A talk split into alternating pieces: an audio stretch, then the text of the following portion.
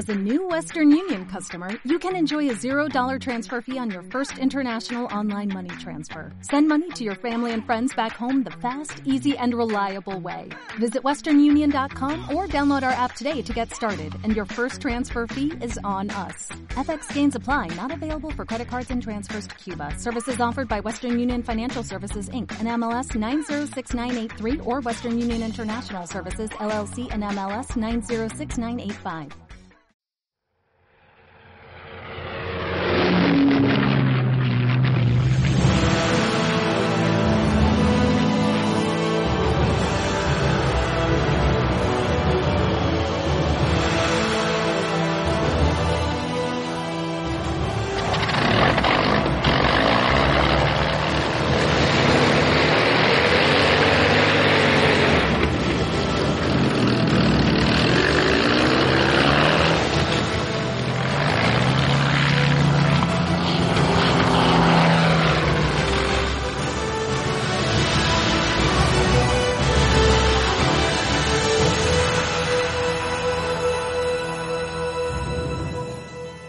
Saludos, soy Antonio Salmerón, alias Bonhammer en los círculos tornados.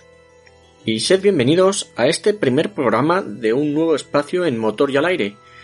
Si sois amantes de la aviación histórica en vuelo en particular, espero que disfrutarais del programa Los más construidos en la Segunda Guerra Mundial, hoy, y como no, de los programas que dedicamos a la Fundación Infante de Orleans y a la Fundación Parque Aeronáutico de Cataluña.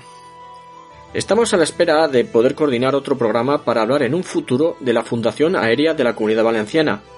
Pero mientras esto llega, me he animado a empezar a recopilar y compartir con todos vosotros las distintas colecciones o ejemplares históricos en vuelo que hay repartidos por el mundo, debido a que este es un mundo vivo en constante crecimiento, donde los aviones cambian de propietario, se repintan con nuevos colores, se reconstruyen nuevos aparatos, desgraciadamente se accidentan es posible que estas colecciones puedan incrementarse o disminuir en un futuro respecto a lo que hoy os comente. Pero he de confesar que, también, si hay aceptación, quizás me anime a manteneros informaros con un boletín de noticias trimestral. En vuestra mano queda. Pero bueno, empecemos ya con este primer programa de aviones fantásticos y dónde encontrarlos. Para inaugurar este primer programa, nos trasladaremos al aeródromo de Duxford, al sur de Cambridge, en Inglaterra. Allí hay varias colecciones y empresas de restauración de las que hablaremos a su debido tiempo. Pero hoy empezaremos por la Historical Aircraft Collection, a la que abreviaremos ocasionalmente como HAC. La semilla de esta colección se remonta a principios de los años 80, cuando el ingeniero aeronáutico Guy Black y el contable Angus Spencer Neil, ambos pilotos y amantes de la aviación histórica, se aliaron para restaurar y volar el Spitfire Mark IX TE-566, fundando formalmente la Historical Aircraft Collection en 1985. El TE-566 fue descubierto en Israel como parte de un parque infantil en un kibbutz, siendo rescatado por Robs Rampluff en 1976, antes de ser trasladado a Duxford y vendido a Guy Black. Este comenzó los trabajos en Sussex, antes de tener que recurrir a la Historic Flying Limited para completar el proyecto, cosa que finalmente acontecería en julio de 1992. Operado por HAC, finalmente fue vendido en 1998.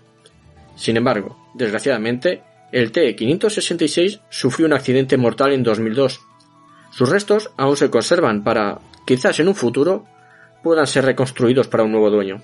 Este fue el principio, al que siguieron varios aparatos más, algunos de los cuales se han quedado en la colección y otros han sido vendidos o intercambiados. Actualmente, la colección de Historical Aircraft Collection la conforman cinco aviones. Empezamos por un fantástico Airco DH-9 construido en 1918, con número de designación militar E8894. El DH-9 fue en desarrollo del bombardero ligero DH-4, modificando el fuselaje para reubicar las posiciones de artillero y piloto, equipándolo con un motor BHP que en teoría debía entregar 300 caballos de potencia, pero que finalmente solo entregaba 230 caballos. insuficientes para obtener buenas performances de vuelo. Esto los hizo poco populares en el Royal Flying Corps. Este ejemplar de la colección se trata del único DH-9 que se conserva en estado de vuelo, y uno de los pocos supervivientes de este biplano de bombardeo que combatió en la Primera Guerra Mundial. Los restos del E-8894 se encontraron en la India en el año 2000, tras seguir la pista que hablaba de hasta tres de estos aparatos en la antigua colonia británica. Se cree que estos DH-9 formaban parte de los excedentes de guerra enviados al Maharaja Ganga de Bikaner, lo que es la actual Rajasthan.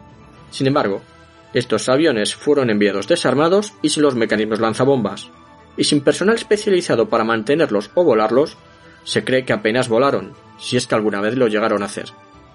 Tras unas largas negociaciones para adquirirlos, que llevaron hasta casi tres años, Gay Black pudo adquirir los restos del E8894. Otro aparato que también se encontró, el D5649, también fue adquirido y restaurado para exposición estática en el Imperial War Museum de Duxford. Como es habitual, una pieza clave para su reconstrucción fue el motor, un Armstrong Siddeley Poma de 230 caballos, que se encontró en un museo canadiense por el que también hubo que pujar. Este motor fue sometido a una revisión y modificaciones pertinentes, pues en su momento era una planta motriz poco fiable. Uno de los talones de Aquiles del DH9 que no fue subsanado hasta la llegada de motores Liberty americanos y Rolls-Royce para los DH9A.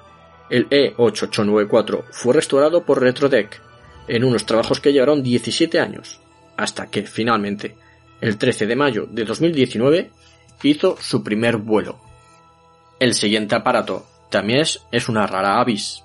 Es el único ejemplar de Hawker Fury 1 del mundo. Para mí, uno de los cazas biplanos más elegantes de entreguerras y el primero de la RAF en alcanzar los las 200 millas por hora. Este avión es el identificado como K-5474. Se obtuvo en Sudáfrica tras un aviso del RAF Museum este aparato estuvo en el famoso 43 Squadron de Tangmeré, desde el 36 hasta el 39, cuando los Furies fueron sustituidos por los Hurricanes y enviados a unidades de retaguardia de mantenimiento. El K-54-74 fue enviado en 1940 a Sudáfrica, donde equipó al escuadrón número 13, hasta que tuvo un aterrizaje forzoso en 1941 tras quedarse corto de combustible. Dañado, su reparación no era viable cuando era a todas luces un avión ya obsoleto. Fue dado de baja y enviado al desguace. Sus restos fueron recuperados a principios de los 90 y enviados a Retrotech, que tuvo que empezar construyéndole unos nuevos largueros fieles al diseño original. HAC tenía claro que si no iba a ser fiel hasta en el último detalle, no merecería la pena su reconstrucción. El avión hizo su primer vuelo en julio de 2012 con los colores que llevaba durante 1937 cuando era pilotado por el oficial de vuelo Frederick Rocher, que hizo más de 239 horas en este avión. El hijo de este aviador colaboró cediendo fotografías de su padre para que el avión tuviese exactamente el mismo aspecto que presentaba en 1937. Junto al Fury, HAC posee a su familiar más cercano, el Nimrod, uno de los dos únicos aparatos que se conservan de este modelo, ambos, además, en condiciones de vuelo y en Duxford. El Nimrod era un biplano de caza embarcado, desarrollado por Sidney Camp basándose en el Fury. Se construyeron 92 ejemplares, que prestaron servicio en la Armada entre 1933 y 1934. Este avión es un Nimrod 2, con número K3661. Fue uno de los últimos entregados a la Fleet Air Arm, siendo construido en 1934 fue descubierto en una chatarrería de Kent en la década de los 70, donde su fuselaje se conservaba bastante completo, aunque muy corroído, siendo donado al Museo de la RAF. Después, fue adquirido por Aerovintage para devolverle la vida. Como el Fury, hubo que construir nuevos largueros y otras partes, que pudo hacerse gracias en gran medida a planos del Nimrod que fueron encontrados en Dinamarca, país donde se construyeron 10 de ellos bajo licencia antes de la Segunda Guerra Mundial. El motor, un Crestel 5 FP de 600 caballos, fue reconstruido a partir de un ejemplar encontrado en Canadá. En 2006, tras 14 años de trabajo, el Nimrod 2 K3661 hacía su vuelo inaugural en Duxford. Y como no hay dos sin tres, otro producto de Sydney Cam está presente en la colección. Y como no podía ser de otra manera, es el icónico Hauger Hurricane. A estas alturas, poco podemos añadir del Hurricane. Primer monoplano de la RAF, fue el caballo de batalla de los británicos durante las etapas iniciales de la Segunda Guerra Mundial. El aparato de la colección es un Mark 12A, es decir, uno de los construidos en Canadá por Canadian Car and Foundry, equivalentes a los Mark II construidos en Inglaterra, pero equipado con motores Packard, que no eran ni más ni menos que Rolls-Royce fabricados bajo licencia en Estados Unidos. Este Hurricane, marcado como 5711, fue entregado a la Royal Canadian Air Force en 1943, sirviendo en escuadrones en Canadá. En la década de los 80, usando restos de otros Hurricanes, fue reconstruido pasando a formar parte de la Fighter Collection, hasta que en 2002 fue intercambiado por la Historical Aircraft Collection por un Nimrod 1. Este avión ha podido ser visto en cine, en producciones como Pearl Harbor o en la película polaca Escuadrón 303. En 2005 participó en una exhibición en Malta, siendo la primera vez que un Hurricane volaba sobre la isla desde la Segunda Guerra Mundial.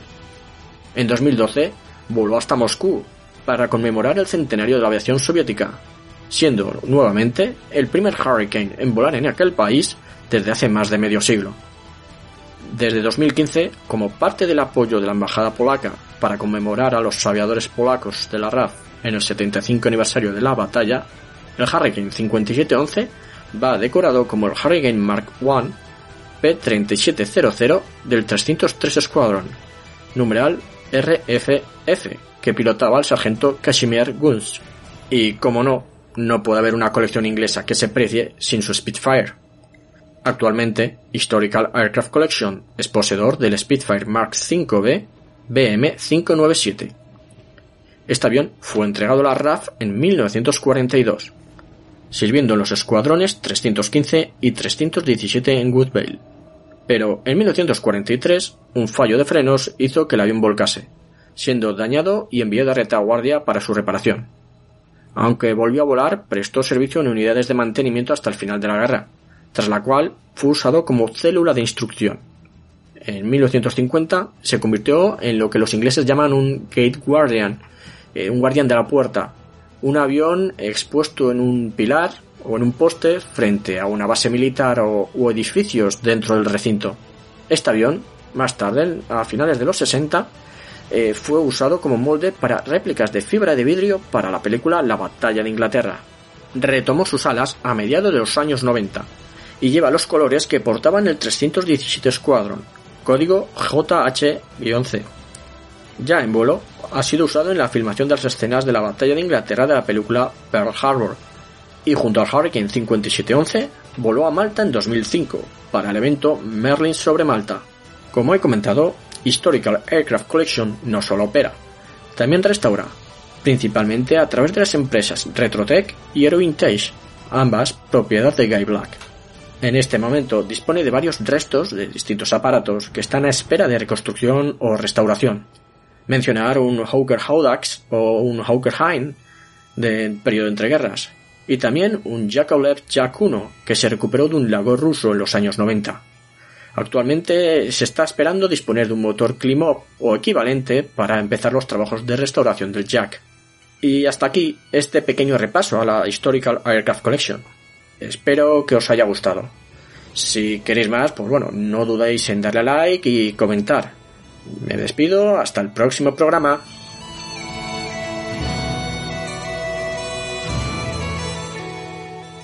Muchas gracias a Bonhammer por este episodio Todas las músicas son de Antti Martikainen. Recuerda que estos episodios irán apareciendo para fans en acceso anticipado y un mes después aparecerán en abierto. Un abrazo y nos vemos en el próximo programa. Buen vuelo.